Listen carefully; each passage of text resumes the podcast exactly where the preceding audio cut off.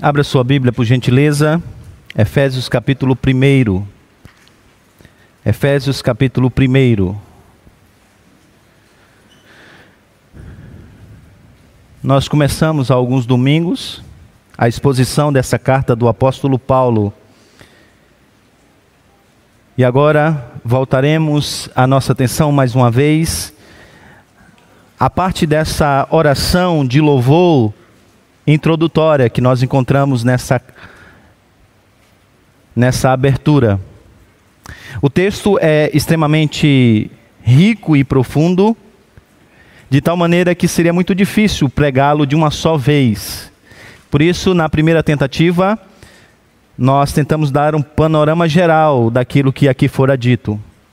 E depois seguirmos na missão de expormos cada parte desse grande louvor. E olhamos aquilo que o Pai fez pela nossa salvação na semana passada. Nessa manhã, levaremos a nossa atenção para a obra do Filho, e esse é o tema central desse louvor. Na própria estrutura literária, aqui está o cerne do louvor. Um dos grandes motivos pelos quais nós devemos bendizer ao nosso Deus e Pai, a pessoa e a obra do nosso Salvador.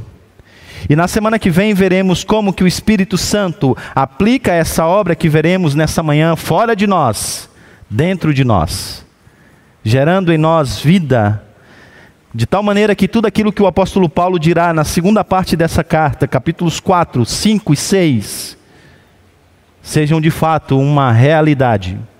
É, pelo que aquilo que nós vamos ver, sobretudo nessa manhã, que nós poderemos ler os capítulos de 4 a 6, tomando-os como sendo uma realidade possível na vida de pecadores como nós. Baixe sua cabeça, vamos falar, aos, vamos falar com o Senhor, depois eu vou ler Lerei o contexto novamente, então lerei do versículo de número 3 até o 10 e seguiremos para a nossa exposição.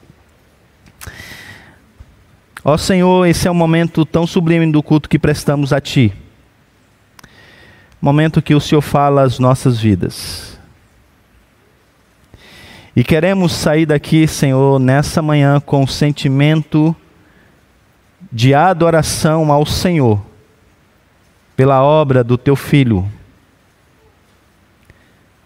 Espanta-nos, Senhor, pela beleza do teu filho, descrita nesse texto que nós leremos. Desperta louvor nos nossos lábios, Senhor, pelaquilo que ele é e pelaquilo que ele fez, como veremos nessa manhã.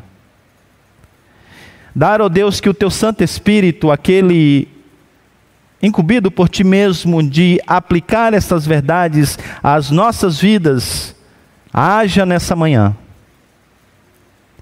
Para a glória do teu nome, Senhor. Para o entendimento da obra salvífica de Cristo. E para a transformação das nossas vidas. Precisamos de ti, Senhor. Isso te pedimos em nome de Jesus. Amém. Versículo de número 3, abra sua Bíblia, Efésios capítulo 1, versos 3 a 10, eu vou ler na NVI. Durante a exposição, parte do texto será apresentada a vocês, com algumas modificações na, na estrutura, e eu vou expondo e explicando-as a maneira que a mensagem se segue. Bendito seja o Deus e Pai de nosso Senhor Jesus Cristo que nos abençoou com todas as, com todas as bênçãos espirituais nas regiões celestiais em Cristo. Porque Deus nos escolheu nele antes da fundação do mundo, para sermos santos e irrepreensíveis em Sua presença.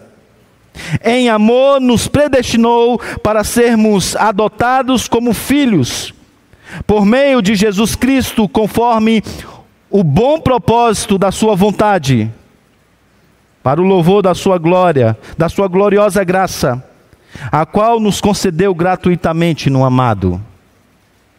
Nele, em Cristo, temos a redenção por meio do seu sangue, o perdão ou a remissão dos pecados, de acordo com as riquezas da graça de Deus, a qual ele derramou sobre nós com toda sabedoria e entendimento, e nos revelou o mistério de Sua vontade, de acordo com o seu bom propósito que Ele estabeleceu em Cristo, isto é, de fazer convergir em Cristo todas as coisas celestiais ou terrenas,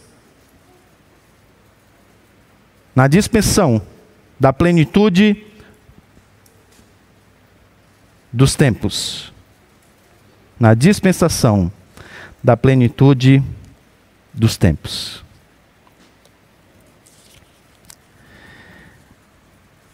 Eu não sei se as crianças já viram aquelas peças grandes, algumas até, me, até mesmo enormes, feitas de pequenas peças de Lego.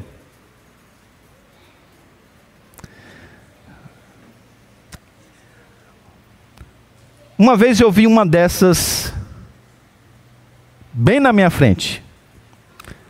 Estava com os adolescentes na casa do Gustavo Bolzan e olhei assim e vi um navio muito bonito, cheio de detalhes. Para minha surpresa, quando eu me aproximei, era feito de legos, aquelas peças e pequenas. Ah, inclusive, crianças, eu não tenho certeza do que eu vou dizer, mas eu acho que agora que o Gu já cresceu, está até na universidade, ele não se importa nem um pouco que você vá lá brincar, desmontar e montar com ele novamente. Ele me falou, inclusive, ontem que está agora no quarto do pai. Ele falou: oh, o meu pai também não se importa de nenhuma maneira. São todos bem-vindos. A beleza dessas peças está exatamente no fato da maneira como elas, ou desse objeto, na maneira como as peças pequenas são entrelaçadas formando o mosaico e mostrando a beleza final. E quando nós olhamos para esse texto, que é um único parágrafo, escrito pelo apóstolo Paulo em uma velocidade alucinante, e, sobretudo, quando nós começamos a estudar esse texto na língua original, na qual ele foi escrito, nós então aqui nos deparamos com 202 palavras que são colocadas, arrumadas, conectadas, formando na verdade um verdadeiro mosaico da história da redenção. Não seria exagero nenhum dizermos que nós poderíamos escrever um livro de mais de 500 páginas apenas, apenas, estudando expondo, descrevendo e aplicando a beleza desse texto. Aqui temos não apenas uma oração de louvor pela obra salvífica de Deus, aqui temos o resumo da história da redenção. Aqui encontramos o desenrolar de tudo aquilo que o apóstolo Paulo nos apresentará na continuidade dessa carta. E começando por, por essa única palavra, bendito, as peças vão se juntando. Primeiro, pintando um quadro com cores fortes, da maneira como Deus, antes mesmo do mundo ser criado, arquitetou toda a redenção da humanidade para a glória do seu Filho. Isso nós vimos na semana passada com a exposição dos versos 3 até 6. Agora o nosso olhar logo se volta, é desviado para a obra do Filho. E de igual modo, as palavras são bem escolhidas, bem usadas, E elas então agora são conectadas para pintar, descrever a beleza da obra do nosso Salvador. E quando você olha para essas para esses objetos que eu acabei de descrever para vocês, o sentimento é de uau! Como é que conseguiu montar tudo isso? E formar essa peça tão bela, você fica espantado. E eu creio que o que o apóstolo Paulo deseja em um grau ainda maior é exatamente isso. É que você olhe para esse texto e você, no final da leitura dele, e sobretudo no final do entendimento do que ele está dizendo, diga: Bendito seja Deus e Pai do nosso Senhor e Salvador Jesus Cristo. A ideia é que a cada exposição desse louvor, você saia louvando e bendizendo a Deus. Fizemos isso na semana passada, olhando para a obra do Pai. E eu queria que você fizesse isso nessa manhã, ao encerrarmos esse culto.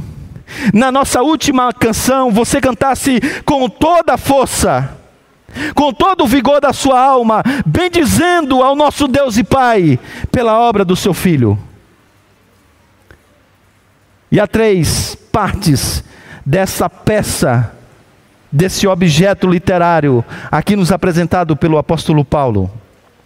O tema dessa manhã é Louve ao Pai pela salvação, pela salvação por meio do Filho. Louve ao Pai pela salvação por meio do, fio, do Filho. Veremos três coisas nessa manhã. Em primeiro lugar, louve ao Pai pela redenção realizada no Filho. Veremos isso no versículo de número 7. Em segundo lugar, louve ao Pai pela revelação concedida no Filho. Veremos isso nos versos 8 e 9, sobretudo. E em terceiro e último lugar, veremos Louve a Deus pela restauração prometida no Filho. Vamos então à primeira parte. Louve a Deus, louve ao Pai pela redenção realizada no Filho. O versículo de número 7 diz assim: Nele, nele, isto é, em Cristo, nós temos a redenção por meio de seu sangue o perdão ou a remissão dos pecados, isto é, das ofensas, de acordo com as riquezas da graça de Deus, a qual Ele derramou sobre nós. Olhamos, meus irmãos, olharemos para cada uma dessas peças. Em primeiro lugar, precisamos notar que não precisa ser perito em história para saber que o Império Romano foi marcado pela escravidão. Estima-se, por exemplo, que cerca de 6 milhões de escravos eram vendidos e comprados como sendo objetos nesse período. Por essa razão, o conceito de pagar um preço para garantir a liberdade de um escravo tinha um nome, e o nome era redenção. Redenção então significava, sobretudo nesse contexto cultural, o livramento mediante o pagamento de um preço. E é exatamente isso que Cristo fez por nós. E esse conceito de redenção já foi apresentado pelo próprio Jesus em um daqueles poucos momentos em que ele refletiu sobre o significado da sua própria obra. Ele mesmo disse aos seus discípulos e à sua audiência: Porque o filho do homem não veio para ser servido, mas para servir e dar a sua vida em resgate, em redenção de muitos ou por muitos. Mas a pergunta é: redimir de quê? Resgatar de quê? O apóstolo Paulo já nos dá a primeira ideia nessa introdução à sua carta. O texto diz: Nele temos, ou melhor, nele possuímos a redenção pelo sangue, a remissão dos pecados. A palavra pecado se refere aqui tanto à condição que aflige toda a humanidade, que a torna inclinada sempre para o mal, essa mancha que todos nós temos na raiz do nosso ser, bem como todas as nossas escolhas que erram o alvo de viver para a glória de Deus. Então, nesse sentido, a redenção equivale, segundo o apóstolo Paulo, à remissão ou absolvição, pois o livramento inicial é exatamente do julgamento justo do nosso Deus. Nós somos pecadores porque nós nascemos em pecado.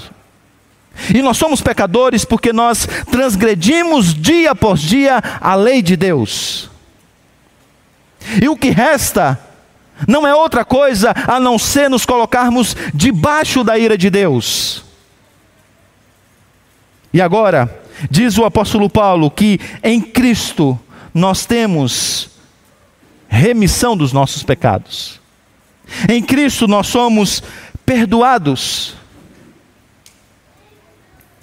No entanto, uma coisa que o apóstolo Paulo vai trabalhar nessa carta e em todas as outras, é que a escravidão, na verdade, ela tem camadas.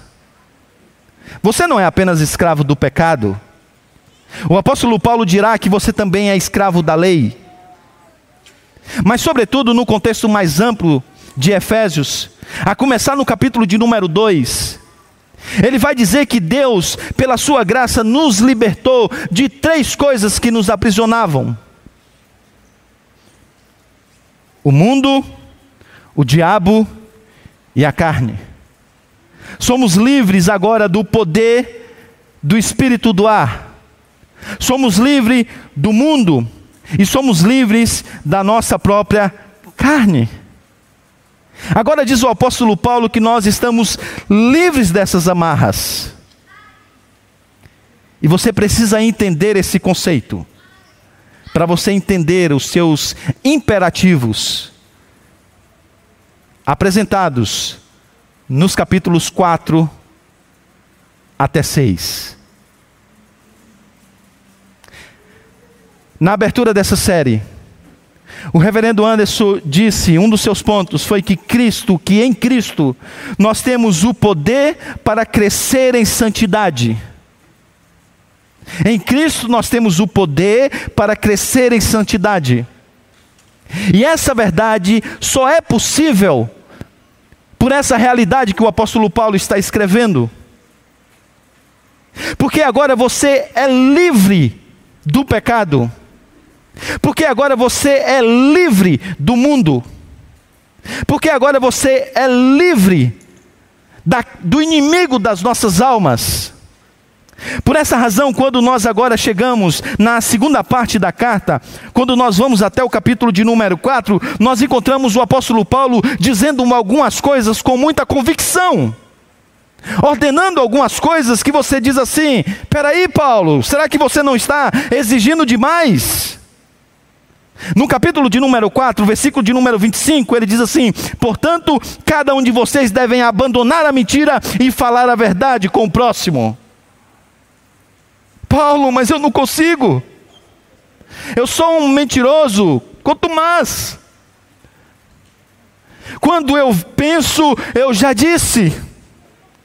E uma mentira que leva a outra mentira, que leva a outra mentira, que leva a outra mentira. Mas agora o apóstolo Paulo diz: você pode falar a verdade. Não porque agora você encontrou uma metodologia coach que vai te conduzir a isso. Não porque te passaram um passo a passo para você realizar isso. Não simplesmente porque agora você conta os seus segredos para alguém para que esse te vigie. Não, mas porque você é livre. Livre. Ele continua dizendo: Irai-vos, mas não pequeis. Não deixe o sol se pôr sobre a sua ira. Ah, Paulo, se eu conseguisse controlar esse meu temperamento. Aí a gente vem com aquelas desculpas, né? Eu já vi muita gente dizendo, descendente de italiano, É o temperamento, pastor, assim é, veio, de família, esse jeito explosivo de dizer, essa resposta em ira. E às vezes você se entristece com isso. E às vezes você diz: Eu oro. Olha, pastor, eu oro por isso. Mas quando eu vi, já foi. Mas eu queria dizer para você que é possível, porque agora você é livre. Você é livre em Cristo Jesus. E essa é a razão porque você pode agora fazer essas coisas. O apóstolo Paulo diz no capítulo 5, versículo 3: Entre vocês não deve haver nem sequer nenhuma menção de imoralidade. Ah, pastor! O mundo que nós vivemos agora, pastor, na era da informação. A imoralidade está em tudo quanto é lugar, estampada. Não consigo, pastor, fazer uma aliança com os meus olhos. Não consigo, pastor, me libertar desse pecado que me escraviza. A imoralidade está dentro de mim, está nos meus olhos, está nos meus pensamentos, está no meu falar, está no meu pensar. E eu não consigo, pastor. Nele temos a redenção, a remissão dos nossos pecados que implica não apenas em uma absolvição, que diz respeito à justiça de Deus, o que nós chamamos na teologia, o que os teólogos chamam de justificação, mas nele temos também a redenção, o poder que vem da cruz para vencermos o pecado. Por isso, quando você chegar no capítulo de número 4, e capítulo de número 5, e capítulo de número 6, e começar a ler essas ordenanças do apóstolo Paulo, tão fortes, tão veementes, tão alicerçadas ao nosso próprio caráter. Ah, não pense que isso você poderá fazer ah, através da sua própria força, do seu próprio braço. Não! Pelo poder que vem da cruz e não desanime no seu processo de santificação. Porque de fato, em Cristo nós temos o poder para crescer em santidade. Eu diria que você ainda está vivendo como se fosse escravo desses pecados, porque você não tem feito o verdadeiro uso dos meios de graça e do poder que vem da cruz. E do poder que vem da cruz. Observe vocês o que o apóstolo Paulo vai dizer agora, que talvez te convença do que eu estou dizendo. Porque ele diz assim: de acordo com as riquezas da graça de Deus, a qual ele derramou sobre nós. Imagine vocês que nós tivéssemos que levantar uma oferta na igreja para os nossos projetos de plantação. Precisamos investir nesses projetos e é necessário fazer um grande levantamento, ou levantamento para uma plantação de uma nova igreja. E o desafio apresentado pelo conselho é cada um, cada um contribua de acordo com as suas posses, de acordo com as suas riquezas. É evidente que os mais abastados contribuiriam se respondessem com sinceridade o convite do conselho, com muito mais. Porque aqui há uns que têm mais do que outros. Agora pense você que quem também faz parte da audiência é o próprio Deus. E pense que a sua doação vai ser daquilo que ele tem, da riqueza que está inerente nele mesmo. E agora o apóstolo Paulo, que sabe que Deus é rico em todo o seu ser, é rico em todos os seus atributos. Se você tem amor como um atributo comunicado pelo próprio Deus em algum grau, imagina o grau de amor de Deus. Se você consegue agir com misericórdia para com algumas pessoas em algum grau, imagina o grau de Deus. Se você pode contribuir com a sua bondade para a igreja em algum grau, imagina o grau de Deus. Agora o apóstolo Paulo diz que Deus não apenas contribuiu com a sua graça, mas ele fez isso de acordo com a riqueza que há nele. E aqui, irmãos, falta palavras para descrever o que seria uma graça de acordo com a riqueza que há em Deus. Eu só sei que é muita coisa. Então não é sem sentido que o apóstolo Paulo certa vez tenha dito que sobreveio a lei para que a lei pudesse demonstrar o pecado. Mas ele diz que onde abundou o pecado, superabundou. Isto é, transbordou a graça de Deus. E agora o apóstolo Paulo está dizendo que isso foi, essa graça foi derramada sobre cada um de nós. E isso nos leva a alguns pensamentos. O primeiro deles é que talvez aqui agora nós tenhamos uma dimensão do significado de pecado que eu ora apresentei a vocês. Da mancha que vocês têm na raiz e da culpa pelas escolhas erradas de acordo com o alvo estabelecido por Deus. Teve que ser uma graça nesse nível de abundância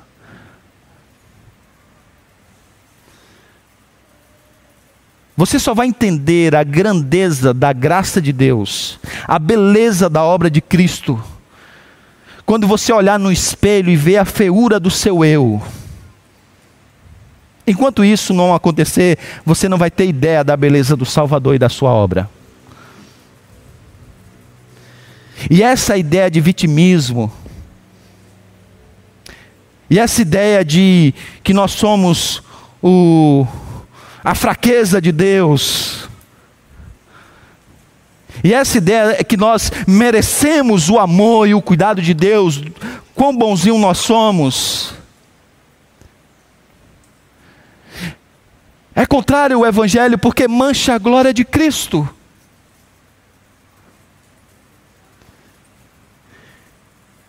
Enfraquece a beleza dessa graça.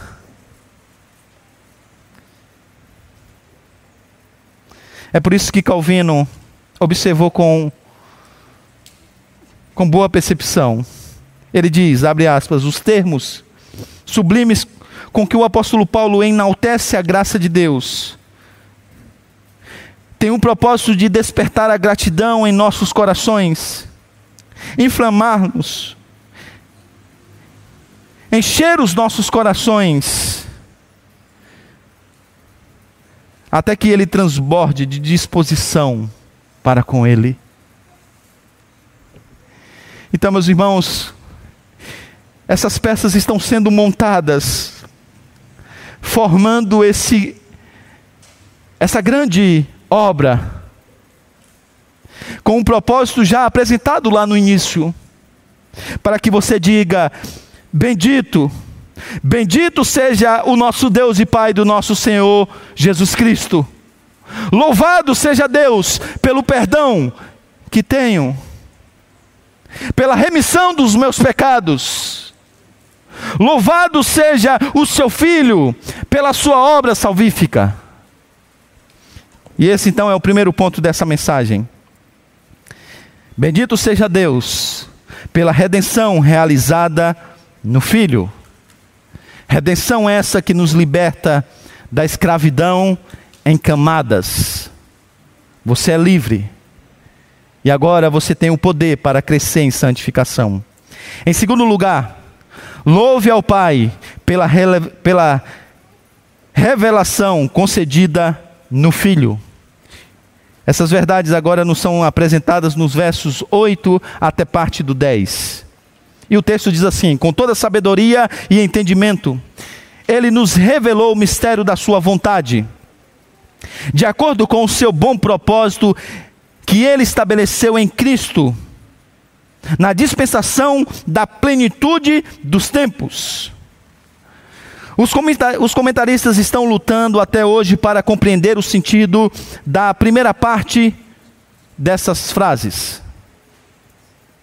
Deus derramou sobre nós sabedoria e entendimento, isto é, essas habilidades nos foram dadas para nós entendermos o plano de Deus, aqui apresentado como sendo um mistério, ou Ele derramou a sua graça por meio da sabedoria, da sua sabedoria e do seu entendimento.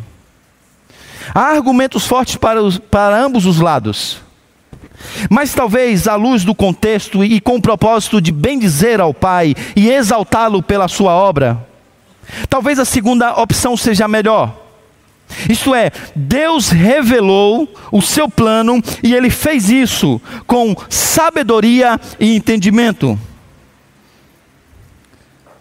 Seja lá o que que o apóstolo Paulo tenha desejado nos transmitir. A grande verdade é que as duas palavras-chave aqui são mistério e revelou. Então vamos entendê-las. Na época do apóstolo Paulo, havia um número enorme de religiões de mistério. Aquela região estava tomada por várias religiões que se fundamentavam no ocultismo.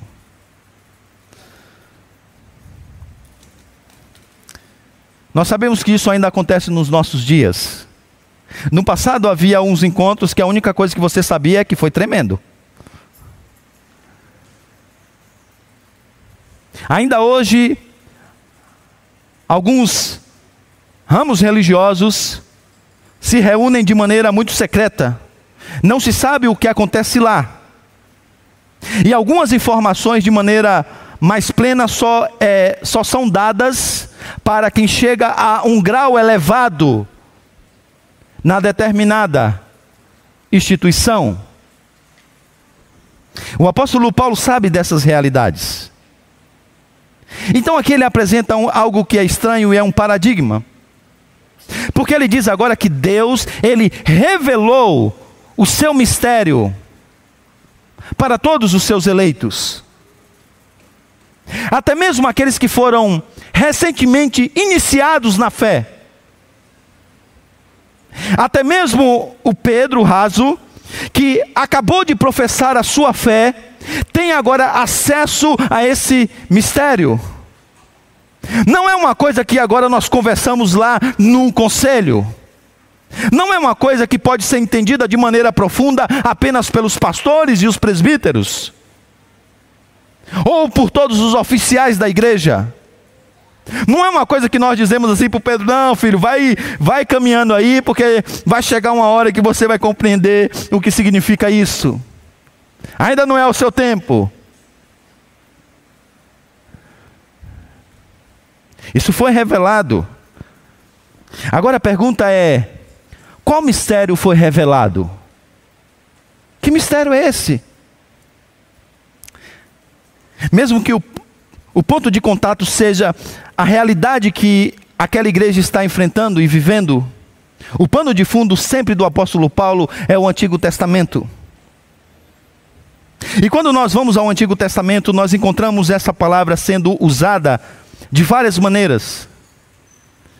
Mas talvez um uso mais significante, que talvez tenha estado ou tenha passado pela mente do apóstolo Paulo, esteja no capítulo de número 2 de Daniel. No capítulo de número 2, nós vemos então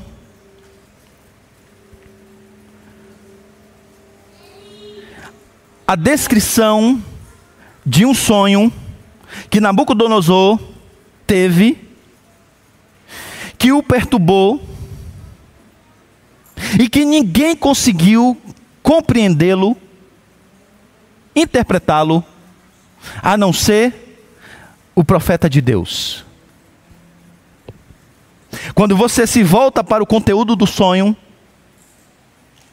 era a maneira como Deus haveria de estabelecer um reino que duraria para todo sempre, que não teria fim. Ninguém compreendeu essas coisas. A descrição está lá, mas ela é oculta. A mensagem é clara, mas ela não é entendida. O próprio Jesus conta parábolas simples, descrevendo a chegada do reino, a pessoa do rei, mas as pessoas ouvindo não ouvem. Mas Paulo diz: mas essas coisas agora oculta a todos eles. Essas coisas são dadas agora a serem conhecidas até mesmo pelos iniciados. Porque então Deus revelou o mistério para os seus eleitos. E sim, meus irmãos, deveras isso é um mistério, porque ninguém teria descoberto esse plano se Deus não tivesse contado. Quem saberia o que está na mente do Senhor? Quem entenderia que aquele menino que nasceu de uma virgem, como nós vimos aqui, cresceria e seria exaltado? Quem diria que o plano redentor de Deus passaria por alguém que é 100% Deus, 100% homem? Quem saberia que Deus colocaria sobre toda, sobre debaixo dele todas as coisas, nos céus e na terra? Quem saberia que Deus desceria, se faria um de nós na pessoa do seu filho, para nos redimir e para nos salvar? Quem? Deveras é um mistério. Mas o apóstolo Paulo diz: agora ele é revelado a todos vocês. Agora vocês conhecem o que Deus está fazendo no mundo. A frase que despertou a criação do projeto Missão 360 o trabalho da, no, da juventude da nossa igreja é uma frase do C.S. Lewis, quando ele diz assim: Eu acredito no cristianismo como acredito no sol, não apenas porque eu vejo, mas porque por meio dele vejo todo o resto. Todo o resto. Eu lembro, irmãos, uma vez que estava com a Denise. Estudávamos em São Paulo, ela no Mackenzie, eu no JMC e esperávamos um ônibus, quando ela disse assim: Olha, amor, você viu que naquela loja ali vende é, uma determinada coisa? Aí eu disse: Qual loja? Aquela que está lá do outro lado da avenida. Eu, não, lá tem uma loja, mas que lá vende isso, como você sabe? Tá lá na placa. Eu falei, na placa? Mas não consigo enxergar nada daqui. Ela falou, mas está lá escrito. Ah, você está de brincadeira comigo. Não, está lá. Aí você sabe que o homem não gosta de dar o braço a torcer, né? Então, meio que atravessando assim na, na avenida, entre os carros.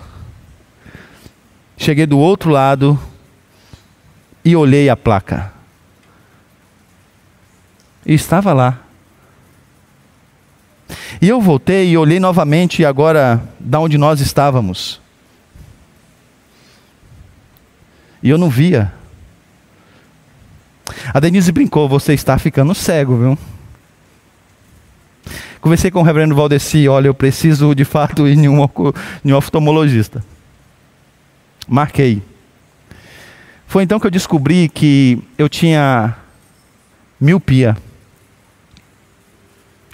Fiz os exames, peguei a receita, fui comprar o óculos. Meus irmãos, Naquele tempo a gente tinha uma televisão de 20 polegadas de tubo. Para as crianças, televisão de tubo é um aparelho grande, com uma tela de vidro, que meninos malvados faziam cerol quando era pequeno, que ficavam nas casas. A primeira vez que eu assisti um jogo de futebol com a, com a visão mais recomposta foi uma coisa marcante para mim. Foi uma alegria, porque eu conseguia ver, ver os jogadores. Antes eu só via os vultos. E eu ficava bravo com o editor das câmeras, porque eu dizia assim: como por que, que ele fica filmando de tão longe? A Denise lembra que eu reclamava dos meus colegas, eu falava assim: Poxa, vocês vão apresentar trabalho, vocês colocam as letras pequenininhas, a gente não enxerga nada, professor, não sei o que está escrito aí. E quando eu coloquei os óculos,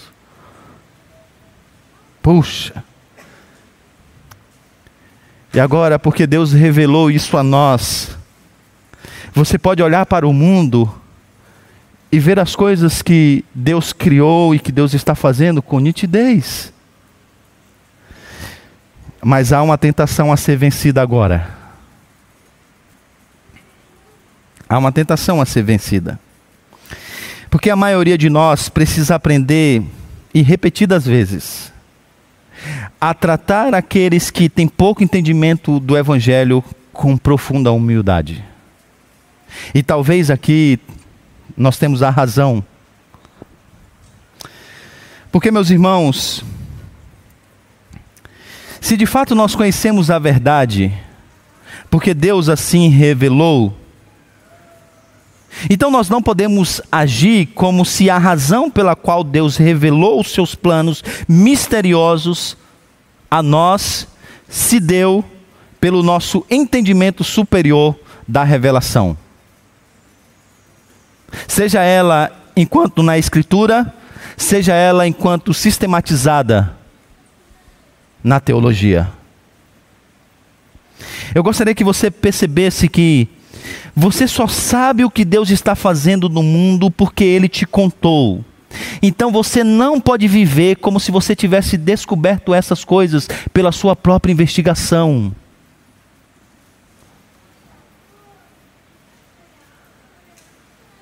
Você só entende a beleza de Cristo porque Deus disse para você. Então, quando você encontrar com outros irmãos de outras tradições, não haja como se você tivesse descoberto todas essas coisas. Não. Você só sabe disso porque ele te contou. E ele não te contou essas coisas para que esse para que essa informação ficasse em segredo. Não. Ele contou para que os quatro cantos do mundo pudessem saber dessa informação. E há uma razão, e agora os versos 9 e a primeira parte do 10, na estrutura que eu estou seguindo aqui do original, diz que Deus fez isso, isto é, Deus revelou esse mistério, o seu plano, isto é, o seu, a, a, o seu plano para a humanidade, para os seus eleitos, para o mundo de modo geral, com o seu, de acordo com o seu bom propósito. Então, na plenitude dos tempos, de acordo com o seu bom propósito, literalmente a tradução no grego aqui poderia ser de acordo com o seu bom prazer, ele fez essas coisas. Mas qual é o aspecto de deleite de Deus? O deleite de Deus é porque essas coisas, quando conhecidas, traz, trazem glória a Cristo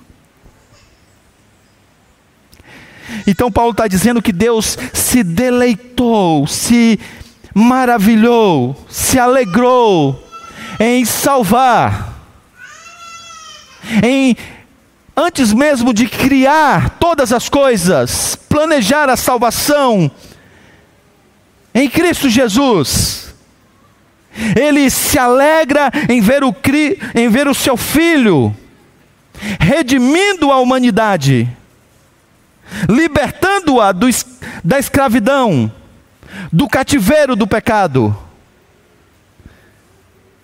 Porque ele sabe que isso redundará em glória, na exaltação do seu filho.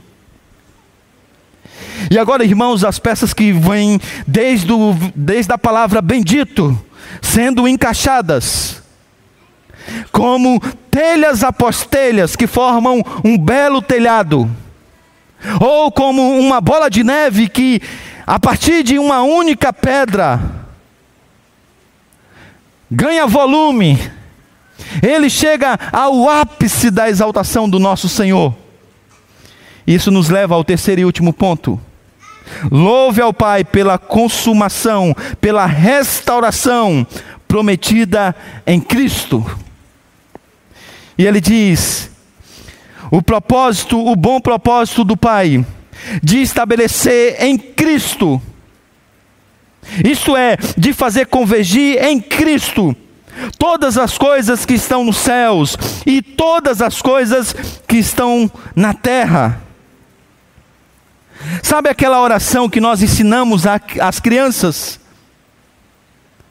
A oração do Pai Nosso, que diz: Seja feita a tua vontade, assim na terra como no céu. Aqui está agora o apóstolo Paulo dizendo que, de fato, isso já está acontecendo. De fato, Cristo já reina sobre tudo e sobre todos, e que a vontade de Deus já está sendo feita na terra. Ele vai mostrar que, em um primeiro momento, na vida da própria igreja, a qual tem Cristo como a cabeça, o líder, aquele que o povo vem domingo após domingo para exaltar e para bendizer. Mas não apenas isso. O Senhor também agora reuniria, talvez essa seria a melhor palavra aqui. Reuniria um povo. No contexto imediato da carta, é a reunião dos judeus e dos gentios Agora é um único povo do Senhor. Isso é apenas uma sombra do que acontecerá no último dia, quando ele reunirá todas as coisas debaixo da autoridade de Cristo. Então, o plano de estabelecer uma nova ordem mundial que tenha Cristo como líder reconhecido por todos, já é uma realidade vista. E aí, quando você vai até a cidade de Éfeso, você encontra lá um globo terrestre e uma estátua em cima.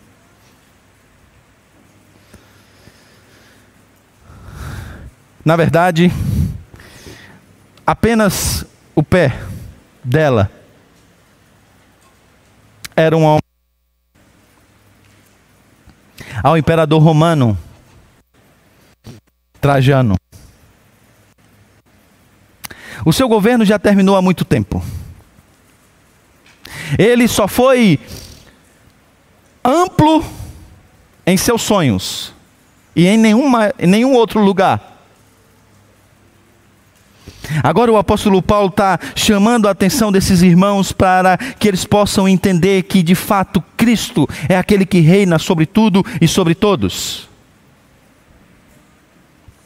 E agora talvez algum cético que esteja ouvindo essa mensagem pela internet, ou até mesmo algum irmão aqui da igreja, mas que está com a sua fé abalada, talvez até mesmo em tom de zombaria, poderia colocar aquele meme do John Travolta.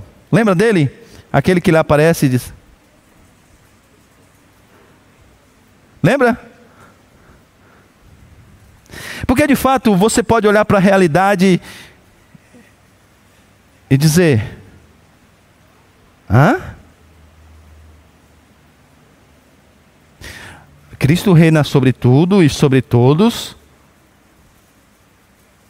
Deus então resolveu juntar tudo sob a autoridade de Cristo? Você olha para um lado, você olha para o outro. Porque isso não parece ser uma realidade. Haja vista o tempo que nós estamos vivendo.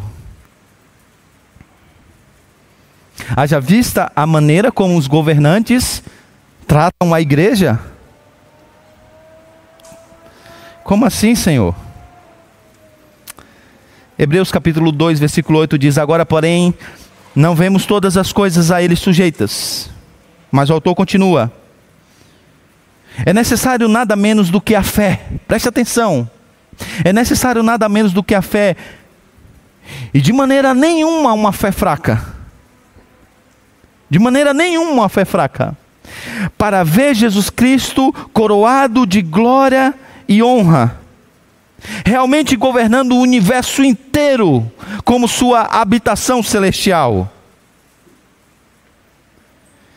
E aí, como o doutor Bavinck bem expressa, a citação é longa, mas fique comigo porque vale a pena.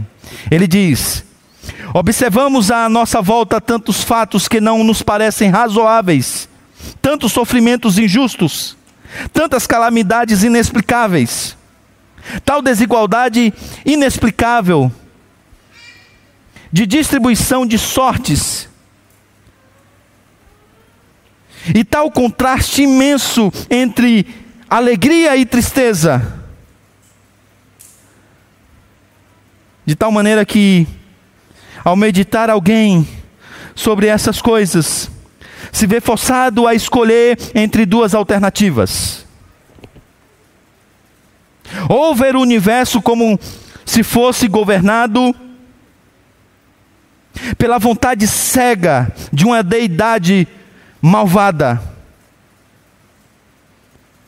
Como faz o pessimismo, diz ele. Ou sobre as bases das Escrituras, e pela fé, descansar na vontade soberana e absoluta. Contudo, por mais incompreensível que seja, sábia e santa, daquele que algum dia fará que a plena luz dos céus resplandeça sobre os mistérios da vida. Passos significantes já foram dados para colocar esse movimento de Cristo reinar sobre tudo e sobre todos. A redenção já é uma realidade experimentada por nós na igreja. O governo de Cristo já é uma realidade experimentada por nós na igreja. E talvez você ainda não tenha percebido, mas sim, Cristo já reina sobre o mundo no qual nós vivemos. E Deus fez isso de acordo com o seu bom propósito. E meus irmãos, eu encerro dizendo algo que talvez tenha, tenha a ver com o, que, o tempo que nós estamos vivendo. Porque o mundo está sendo marcado pelas incertezas. Qual será o caminho do mercado financeiro? Não faço ideia. As moedas serão físicas, de plástico, por meio de um cartão, ou digitais? O que acontecerá com o dólar? Uma moeda que ainda continuará com a sua força ou perderá para qualquer, outro, qualquer outra moeda inventada nos próximos anos? Reset mundial. Reviravolta na economia. O que será do mundo? A primeira coisa que eu queria que você entendesse é que você já deve ter percebido que você tem mais informação para entender essas coisas do que qualquer outra pessoa. O que o Senhor está fazendo no mundo já foi revelado. E você já sabe muita coisa do final. Essa é a primeira coisa. A segunda é que dizem os especialistas que, usando uma expressão metafórica, que você não pode colocar os ovos em uma mesma cesta.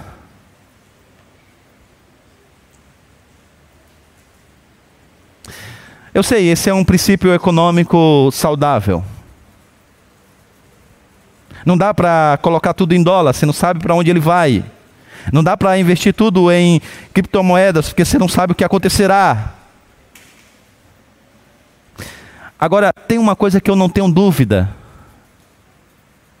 é que a sua confiança e a sua esperança tem que ser colocada em uma única cesta. Em Jesus.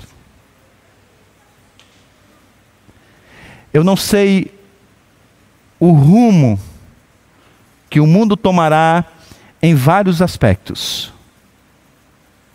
Mas eu sei que Deus está fazendo convergir em Cristo trazendo para debaixo da sua autoridade todas as coisas, nos céus e na terra. E que ele tem um cuidado especial para com a sua igreja. Nessa sexta, pode depositar toda a sua confiança e toda a sua esperança. Pode colocar. Não tenha medo. Não é arriscado. Pode colocar. Porque Deus não é Deus para que minta.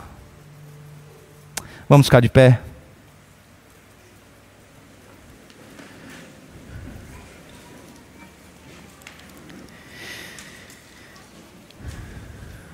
Eu queria que você louvasse a Deus. Bendito seja Deus e Pai pela obra de Cristo Jesus.